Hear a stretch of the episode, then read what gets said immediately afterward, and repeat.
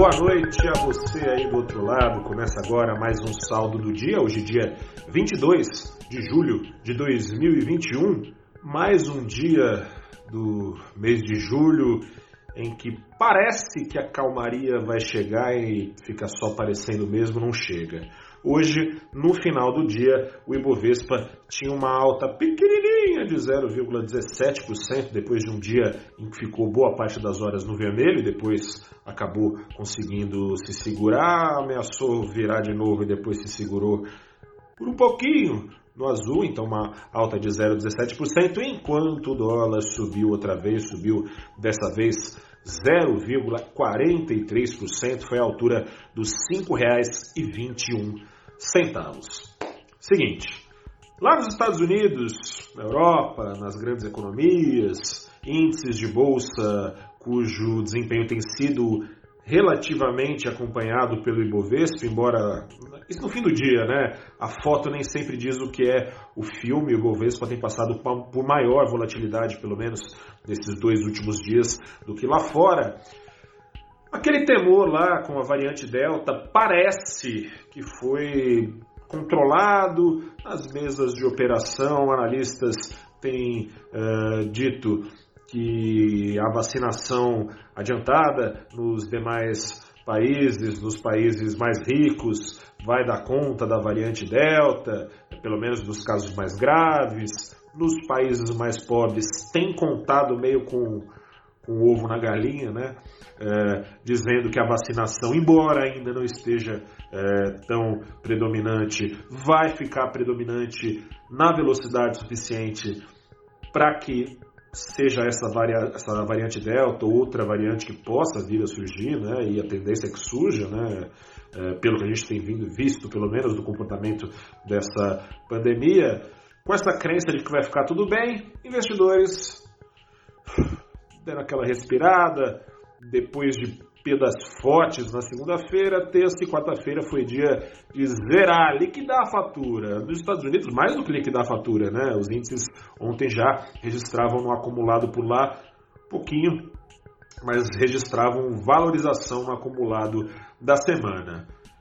Hoje era um dia de agenda esvaziada, né? Tinha aquele dado lá de seguro-desemprego dos Estados Unidos que sai na quinta-feira, mas o mercado estava esperando aí uma alta, o, perdão, estava esperando uma queda e, portanto, uma alta dos índices. Não caiu o pedido de seguro-desemprego, pelo contrário, subiu. Com isso, as bolsas caíram é, em boa parte do dia. Depois acabaram segurando a peteca. Eu já te digo por que segurar a peteca temor, gente, que tem passado é de desaceleração global, seja pela variante Delta, seja uh, por outras razões, dentre as quais está começando a secar, está né? Tá começando a diminuir o valor que o governo americano vinha entregando diretamente para empresas e famílias secando esse dinheiro, o temor é que a forte demanda que tem sustentado, inclusive esse dado de inflação preocupante nos Estados Unidos, mas um crescimento forte por lá, essa demanda, não contando com essa artificialidade, possa esfriar um pouco e assim esfriar, por um lado, para os preocupados com a inflação, a inflação, mas também o crescimento nos Estados Unidos.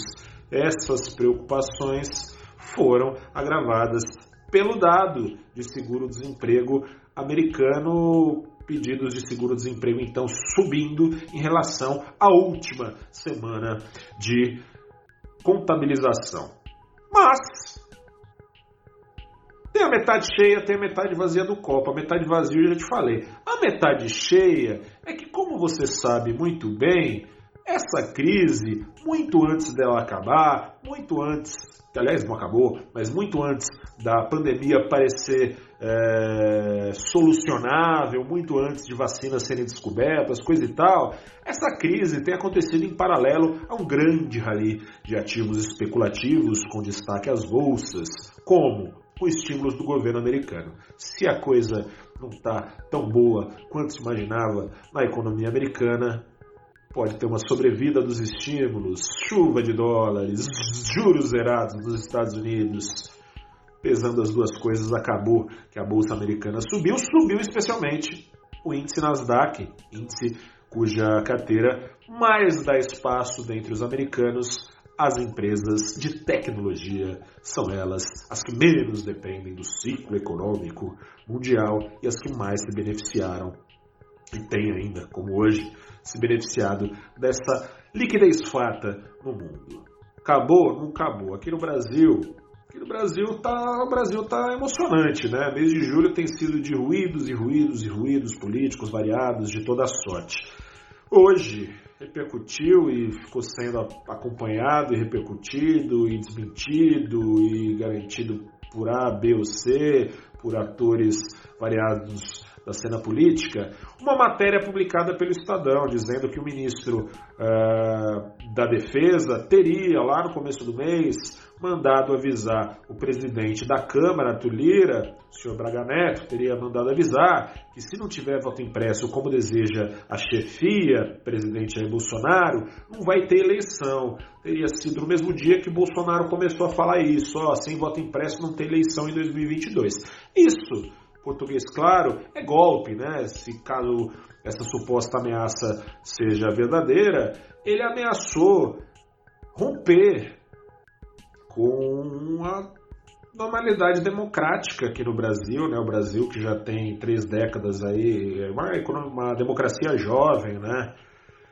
Esse tipo de coisa faz o investidor estrangeiro ficar ressabiado né, e relembrar o histórico autoritário do Brasil, o histórico autoritário que sempre esteve na boca do então deputado Jair Bolsonaro, né, que fazia loas a torturadores da ditadura em pleno plenário, em plena Câmara e nada acontecia. É difícil, né? Que acontece? O investidor estrangeiro está tirando dinheiro da Bolsa Brasileira em julho. Nos últimos seis pregões foi de retirada. O saldo no ano ainda é bastante positivo, de 40 bilhões com B de bola. Mas no mês de julho é bastante negativo, com 5,5 bilhões de saída, os últimos seis pregões de mais retirada que entrada, e tivemos aqui no Brasil hoje o segundo dia de giro financeiro mais fraco para as ações do Ibovespa. Um mês de julho repleto de ruídos políticos de toda sorte e com a média mensal mais baixa, média diária ah, no mês mais baixa de todo 2021. A média estava lá no ano em 24 bilhões, já está caindo para 22 bilhões, no mês é de 19 bilhões, sendo que nos outros meses era 24, 25 bilhões nessa sensação de risco toda, o dólar subiu mais um pouquinho, como eu já disse para você. A prêmio de risco também ficou estampado nas curvas de juros, exceto nas pontas mais longas da curva, os títulos do governo americano dando aquela bicada para baixo, com investidores antevendo mais estímulos. Tá fácil? Não tá fácil, mas quem disse que ia ser fácil? A vida é essa, é dura, mercado de risco oscila mesmo, não ajuda com a cena como é que tá, especialmente aqui no Brasil, que faz a turma pensar mais do que já pensaria com a cena externa é, em investir aqui no Brasil. Eu sou o repórter Gustavo Ferreira, hoje estou com a minha camiseta aqui do Zé Gotinha, a esperança nacional. Se vacine, se não vacinou, corre lá atrás do prejuízo, não esqueça da segunda dose. Tá chegando, tá baixando a régua. Hoje já falou de 29 anos, data para o pessoal vacinar. Eu, com meus 35 e cabelos brancos já, alguns aqui, a barbinha aqui também do cabelo branca, já tomei a primeira dose.